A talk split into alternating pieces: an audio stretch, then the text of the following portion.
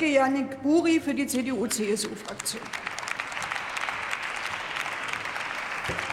Sehr geehrte Frau Präsidentin, liebe Kolleginnen und Kollegen, es wird Sie wenig überraschen. Wir lehnen Ihren Haushalt heute ab, und zwar aus einer ganzen Reihe von Gründen.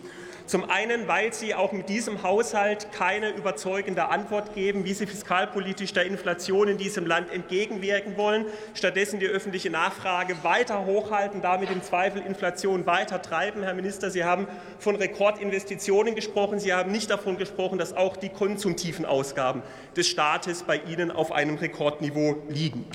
Vor allem lehnen wir Ihren Haushalt aber deswegen auch ab, weil der Bundeshaushalt für 2023 die finanzpolitische Realität in diesem Land nicht widerspiegelt.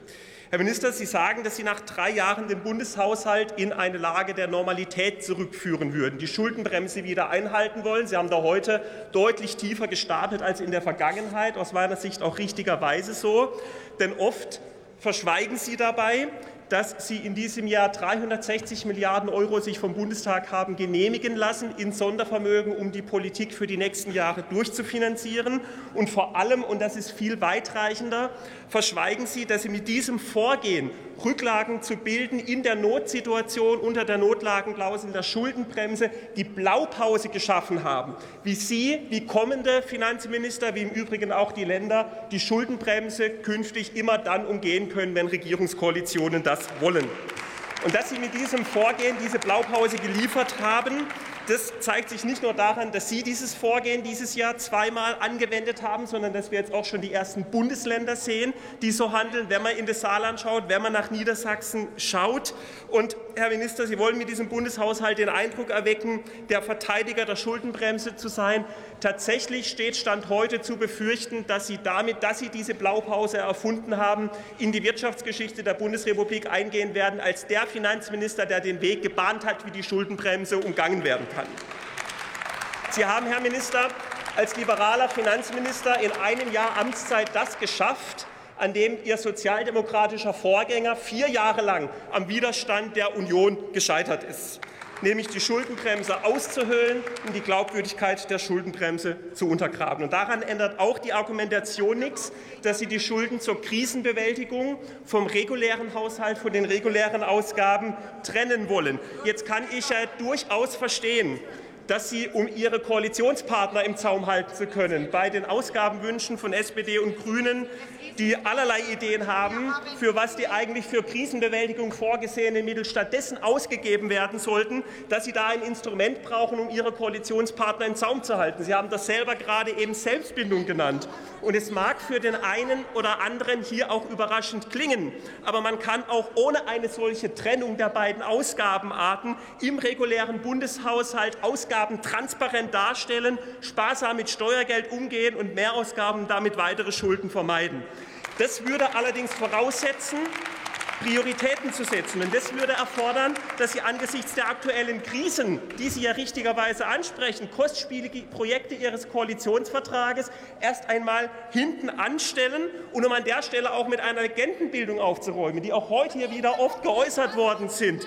Wie man priorisieren kann, wie das geht, das haben wir Ihnen allein in der Bereinigungssitzung mit 370 Änderungsanträgen gezeigt, die Sie allesamt abgelehnt haben und damit 19 Milliarden Einsparpotenzial noch dazu generiert haben.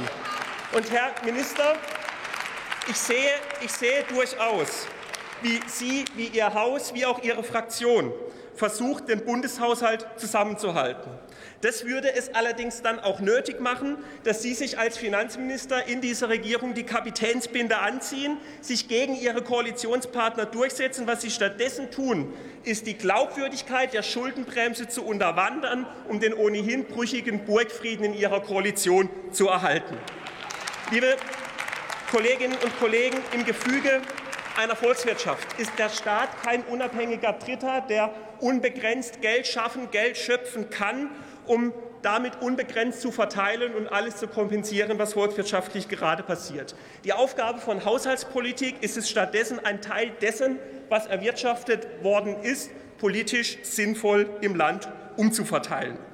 Umgehen wir die Schuldenbremse und finanzieren wir Ausgaben dauerhaft mit Schulden, ebnen den Weg, Ausgaben dauerhaft mit Schulden zu finanzieren, dann heißt das am Ende nichts anderes, als dass wir Geld ausgeben, was nicht erwirtschaftet worden ist und was kommende Generationen erst noch werden erwirtschaften müssen.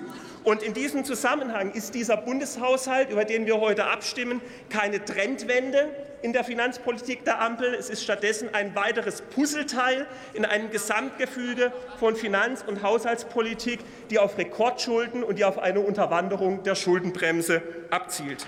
Und angesichts dessen, angesichts dessen dass Sie den Weg dafür bereitet haben, wie heute und in Zukunft Bund und Länder im Zweifel die Schuldenbremse umgehen können, werde ich, lieber Otto Fricke, nicht mit Shakespeare enden, sondern stattdessen mit Goethe.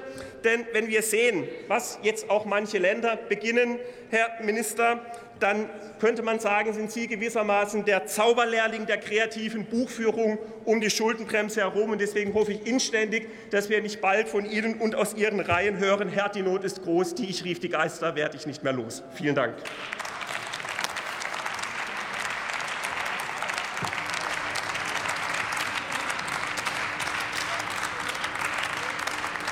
Das Wort hat der Kollege Martin